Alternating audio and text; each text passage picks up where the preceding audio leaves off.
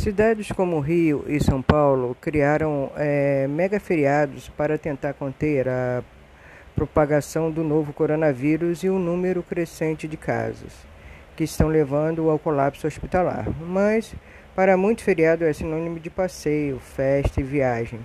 A infectologista e superintendente da Associação Saúde da Família, Maria Eugênia Fernandes Pedroso de Lima, alerta que esses dias podem ter profundo impacto na sociedade, agravando ou aliviando a pandemia.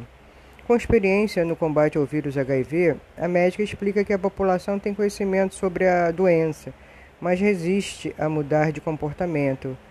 É, vamos a, vamos é, aos principais trechos da entrevista né, com a Maria Eugênia Fernandes, infectologista.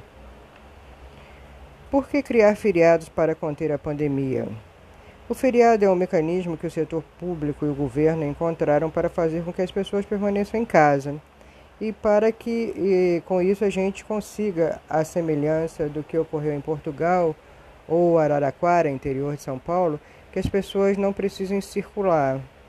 Mas o que a gente tem verificado, não sei se por cultura local, é que esses feriados são interpretados pela população como uma oportunidade de se divertir. Muitas pessoas, especialmente jovens, aproveitam os feriados, seja quais foram, forem, né? Para viajar para resorts e à praia, fazer churrasco, juntar a turma e se aglomerar. A população entende o objetivo dessas ações? Sou um infectologista e venho é, da equipe que trabalhava com AIDS em São Paulo. E nas pesquisas a, a gente constatava que as pessoas tinham informação sobre a doença e sua transmissão.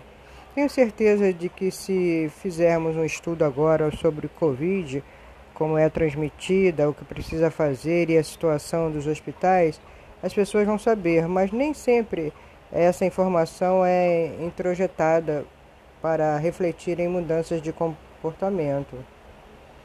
Por que a população não adere a essas ações de proteção? Quando se fala de mudança de comportamento, complica por vários fatores. Um deles é a percepção de risco. Acontece com o outro, não comigo. É o outro que não pode sair. Outra mentalidade equivocada é aquela fatalista: ah, se é para morrer, prefiro ver minha família. Ou se tiver que acontecer, vai acontecer. Mas o destino depende das escolhas que a gente faz.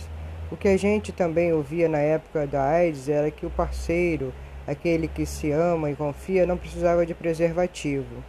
Da mesma forma, penso que com as pessoas de que gostam não é preciso usar máscara. A riqueza, a beleza, o vínculo afetivo, o físico dão falsa percepção de proteção. As pessoas precisam pensar qual é o papel delas. Não adianta as autoridades e a mídia bombardearem de informações se não é usada para seguir as medidas de prevenção, que são distanciamento social, uso de máscara, né, trocando e lavando, e higienização constante das mãos. É preciso entender que esses dias podem ser a diferença entre viver ou morrer. Você, seu familiar, seu amigo ou um conhecido. Como fazer as pessoas aderirem? É uma questão de punição? As estratégias de medo afastam, fazem as pessoas recuar. Aí a adesão pode ser ainda mais comprometida. Na minha opinião, a gente tem que pegar essas pessoas em que o povo confia para promover o uso de máscara e isolamento social. No passado, vimos que as pessoas confiavam no padre Marcelo Rossi. E hoje? Vamos buscar essas pessoas, pegar alguém que todos consideram chique e pedir para dizer nas mídias sociais que é, usa máscara, está fazendo distanciamento, que se preocupa em proteger sua família. E o que esses 10 dias podem é, representar é, epidemi epidemiologicamente? Se esses dias forem de isolamento e distanciamento, eles vão interromper a transmissibilidade do vírus. Assim, num período de 14 dias, haverá uma diminuição substancial no número de novos casos. Vai dar tempo de vacinar mais gente, ter uma maior contingente de dose. Precisamos dar tempo também ao sistema de saúde não vamos corrigir a resposta tardia, apontar os erros do passado. E agora? Agora é questão de sobrevivência. Precisa saber que esse tempo pode ser a diferença entre viver ou morrer.